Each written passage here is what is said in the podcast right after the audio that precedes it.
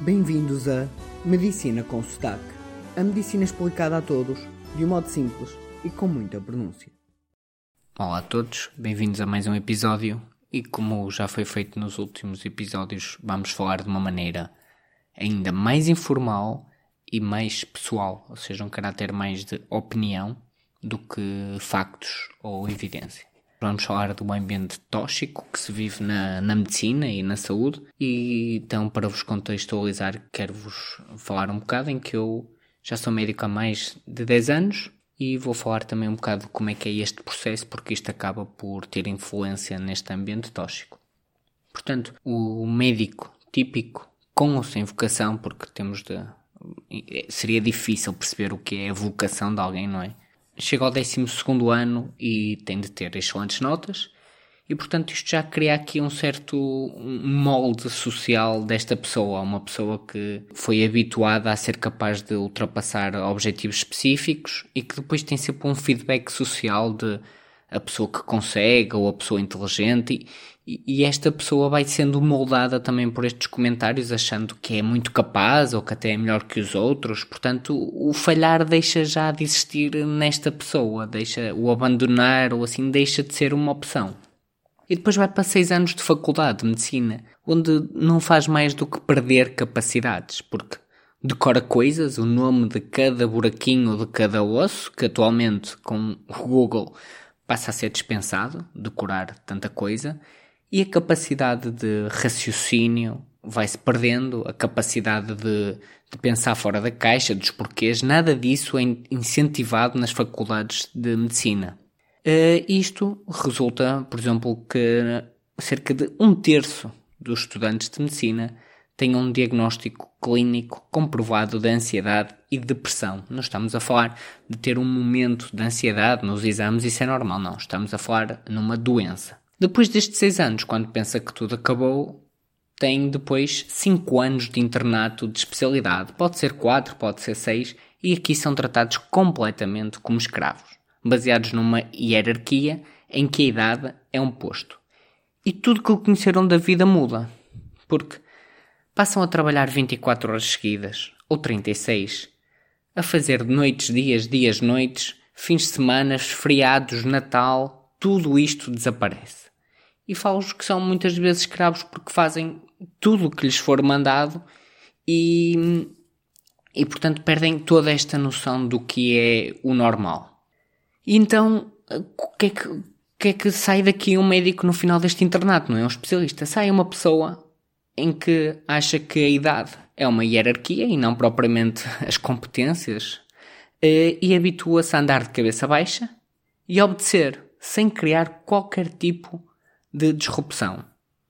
E isto continua, portanto, isto é-nos incutidos durante o internato, mas depois continua durante a nossa prática. E eu vou-vos dar um exemplo. Eu verifico todos os carros de anestesia em, em que trabalho e vejo a validade das ampolas e muitas vezes as ampolas estão fora de validade com mais de um ano de atraso. Então eu pego nessas ampolas e vou ao responsável dizer: Eu posso vos dizer que isto faz com que eu seja o equivalente a despedido do sítio onde trabalho. Porquê? Porque eu arranjei um problema. Eu mostrei que estão ampolas fora de validade. Eu vou obrigar a que alguém verifique aquelas ampolas e que haja um protocolo para alguém. Isto vai levar a mais trabalho para alguém. Portanto, eu sou uma pessoa não grata naquele sítio e nunca mais vou ser convidado a trabalhar ou a anestesiar naquele sítio. Portanto, há um descorajamento total contra o, mudanças, em, em que essas mudanças sejam para bom. E há um descorajamento total também para se falar de abusos, porque existem estes abusos da hierarquia, este tratamento de como o escravo constante, não é? Não é raro o especialista estar a dormir à noite e o interno quem está no internato estar ali a trabalhar a noite toda e muitas vezes precisava da orientação, da ajuda de um especialista, mas não o vai acordar porque o senhor doutor não pode ser acordado. E nada disto se fala. Temos bastonários, temos ordens médicos, isto em Portugal e nos Estados Unidos ainda é pior, e acreditem que isto acontece em todos os países e não se fala disto. É como se fosse um, um mito. Portanto, o médico nem se pode queixar destes abusos a outros médicos porque esses médicos concordam e são eles que perpetuam estes abusos. E, então, durante todo este internato e início de especialidade, a nossa vida vai se moldando. Os nossos amigos vão passar a ser médicos e enfermeiros que trabalham connosco, porque de repente estamos sempre a trabalhar. Os nossos amigos de outra especialidade, de outras uh, áreas, deixam de ser nossos amigos, porque nós estamos sempre ocupados e só nos percebem aqueles que trabalham connosco e que marcar um jantar é tipo uma batalha naval quase impossível. Então toda a nossa realidade e noção do normal desaparece. Portanto, eh, tudo isto toda, muda sem nós nos apercebermos. E ao mesmo tempo há também expectativas criadas pelos nossos amigos, família, sociedade, em que, ah, és médico, és médico, tens que ter uma caneta Montblanc, tens que ter um relógio Rolex, tens que comprar um carro e tens que ter um contrato. Portanto, também nos criam expectativas e assim, vocês dizem e com toda a razão, opa, não estás bem mudas, as tuas pirâmides, a tua base da tua pirâmide de Maslow, tens emprego, tens uh, um salário adequado e tudo mais, estão garantidas. Uh, mas os médicos não mudam. E porquê é que não mudam? É isso que também nos importa perceber. Porque foram esta mentalidade de, de cabeça baixa, fazer o que lhes digam e, e que não podem falhar, não é? Desde o 12 ano que eles aprendem que não podem falhar, não podem desistir, porque têm que ser os melhores. Tudo isto leva a que sejam pessoas incapazes de tomar uma ação, de bater um pé, por muito miseráveis que tenham. Portanto, é, há uma vergonha, porque são criadas expectativas por todos. Uh, e assim, o ambiente da medicina é um ambiente tóxico é um ambiente tóxico comprovado por algum. Em 2018, a Sociedade de Psiquiatras Americanas, uma das mais antigas do mundo, veio fazer um alerta que os médicos seriam a profissão que mais se suicida. Claro que temos um conhecimento e um acesso a fármacos que nos permite suicidar com mais eficácia. Mas mesmo assim não deixa de ser preocupante. Acho que a taxa é cerca de 40 por cada 100 mil médicos. Então há vários componentes aqui também da toxicidade que nem tudo é explicado pela educação médica, mas depois também pelo ambiente. E eu vou falar também de algumas dessas situações. Por exemplo, a nível de organização. Uh, nos hospitais geralmente públicos trabalha-se por tempo, não é? Nós acabamos o nosso trabalho, está tudo bem, são seis da tarde, mas só podemos passar o dedo, o registro biométrico, às oito. Hum, portanto, temos que ficar a fazer horas. Isto o que é que faz? Faz com que a nossa mente queira, já que vai sair às 8 e vai, nem que se atrase algum doente ou que se invente qualquer coisa para, para aquele tempo. Isto não ajuda propriamente à produtividade. Portanto, não há estímulos corretos para se trabalhar melhor, como já vos disse que dizer que umas ampolas estão fora de validade só nos cria problemas e não há o próprio estímulo da produtividade porque nós estamos a trabalhar por tempo. Num ambiente, vamos chamar assim, privado, é o contrário. Só interessa o dinheiro. Portanto, é parar, é trabalhar o máximo de consultas possível para se, porque cada doente equivale a dinheiro, portanto, nós temos é que, que dar à perna e mais uma vez se volta a atropelar todos os princípios da, da qualidade. Mas o ambiente da saúde é extremamente tóxico pela, por tudo que nos rodeia. Portanto, os doentes estão doentes por definição. A morte é uma presença constante, pelo menos na maior parte das especialidades. Um, e, e, toda a gente se queixa, não é? Não há um enfermeiro que não se esteja a queixar, ou do salário, ou do tempo de trabalho, ou que não pode ver a família, ou, ou que está triste.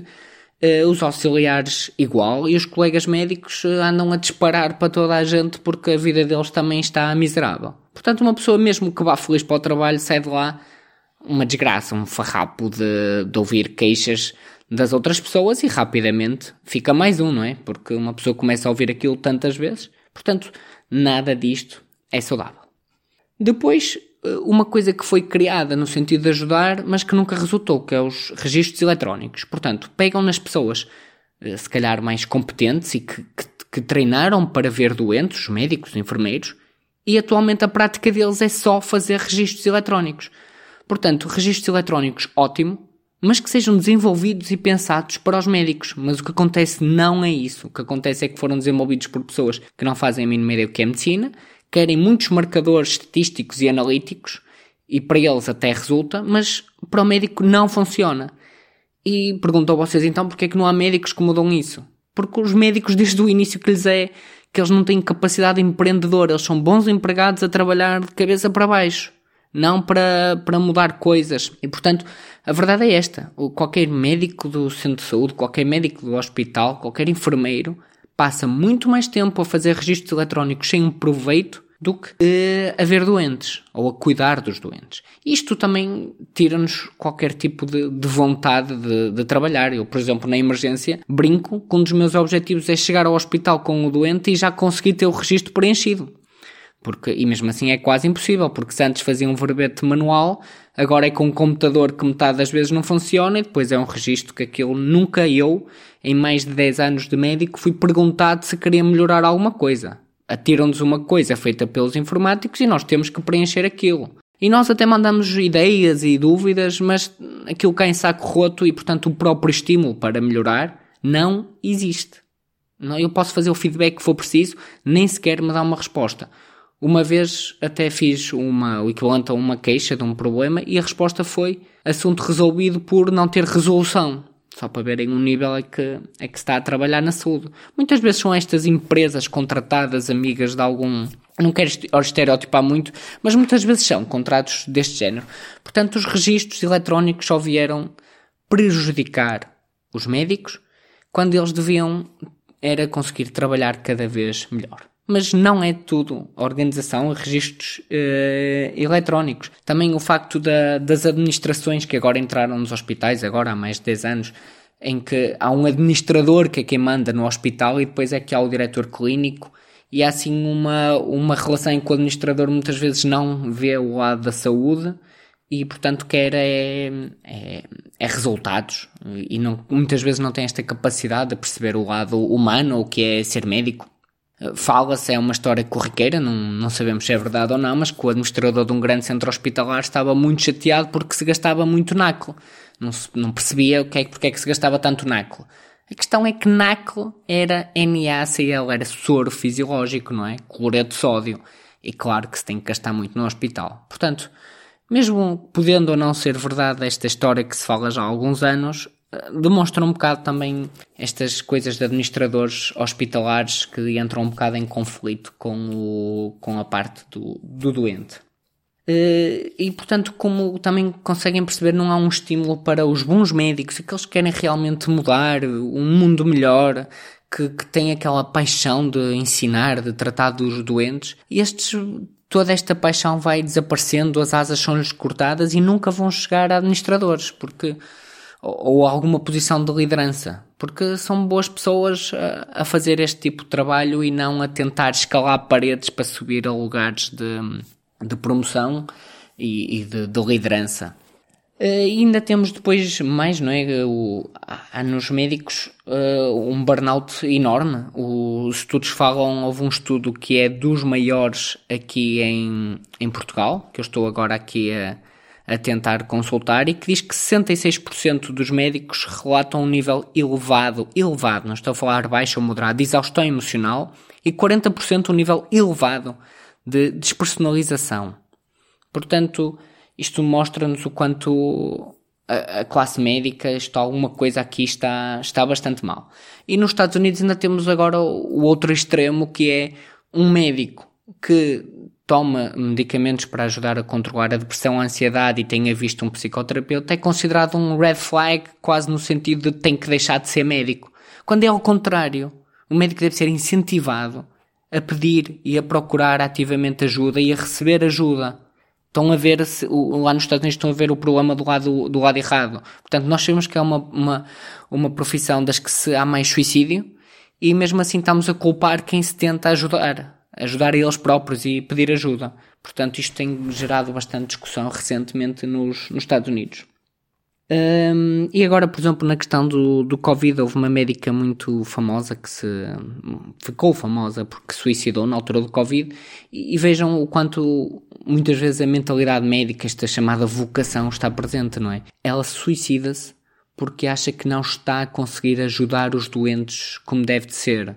Portanto, ela não se suicida por problemas pessoais dela, não se suicida por problemas da família, mas sim porque esta devoção dela para ajudar os outros, ela não estava, porque ela ficou doente com Covid na sua profissão e queria estar mais presente. Isto leva-lhe a um burnout que acaba por uh, com um suicídio. E portanto conseguem perceber aqui que é um ambiente de enorme toxicidade e que em pessoas, em médicos que não estão têm vergonha e não têm sequer as capacidades de, de sair desta, desta roldana social, familiar e hierárquica eh, de dizer desistir, de dizer chega. E pronto, eh, tenho aqui mais alguns factos que estava, hum, que estava aqui a, a ver, algumas notas que tinha para ver se conseguiria falar-vos um, um bocadinho mais sobre isto, não é? Uh, tem aqui sobre os registros eletrónicos, diz isto são artigos científicos, não é? Eu, para fazer esta pesquisa, não é só opinião, não, não é uma ciência sólida que vos disse, mas pesquisei bastante, não é? Portanto, e tem aqui algumas frases que vos vou dizer. Então, os médicos são pessoas que passaram por um processo rigorosíssimo de seleção e treino, são bastante resilientes e adaptáveis e são muito conscientes. Se este grupo de médicos, não é, está frustrado com o seu ambiente de trabalho, uma conclusão razoável é que o trabalho, o ambiente de trabalho eh, em si está, está errado ou tem falhas. Portanto, falam também aqui dos registros eletrónicos que é que tornou realmente o trabalho mais complicado e mais frustrante quer para os médicos quer para os pacientes, porque eu não falei do lado dos pacientes, mas os pacientes também se queixam que o médico teve no computador o, o tempo todo. Uh, e tem aqui um excerto que diz: os médicos e enfermeiros são dos mais bem pagos nos hospitais. E o que é que nós fazemos? Queremos que eles passem a maior parte do seu trabalho a escrever dados. Portanto, isso diminui a sua produtividade uh, e elimina-lhes outras atividades, tira-lhes qualquer paixão naquilo que estão a fazer e em vez de falar com os doentes estão sentados. Portanto, isto são coisas que, que teria que mudar.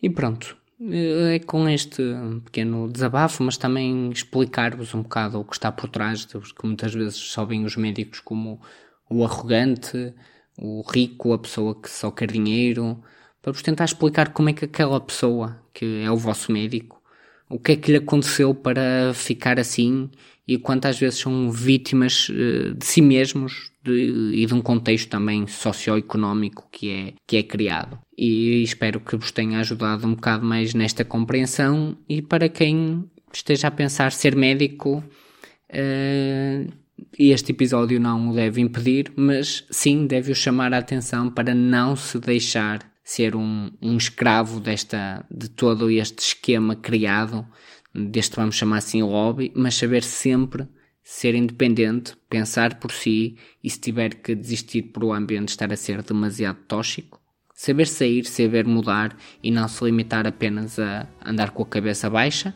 entrar, sair do trabalho e dizer um dia já passou. Não. Portanto, é esta a mensagem que vos queria passar e obrigado.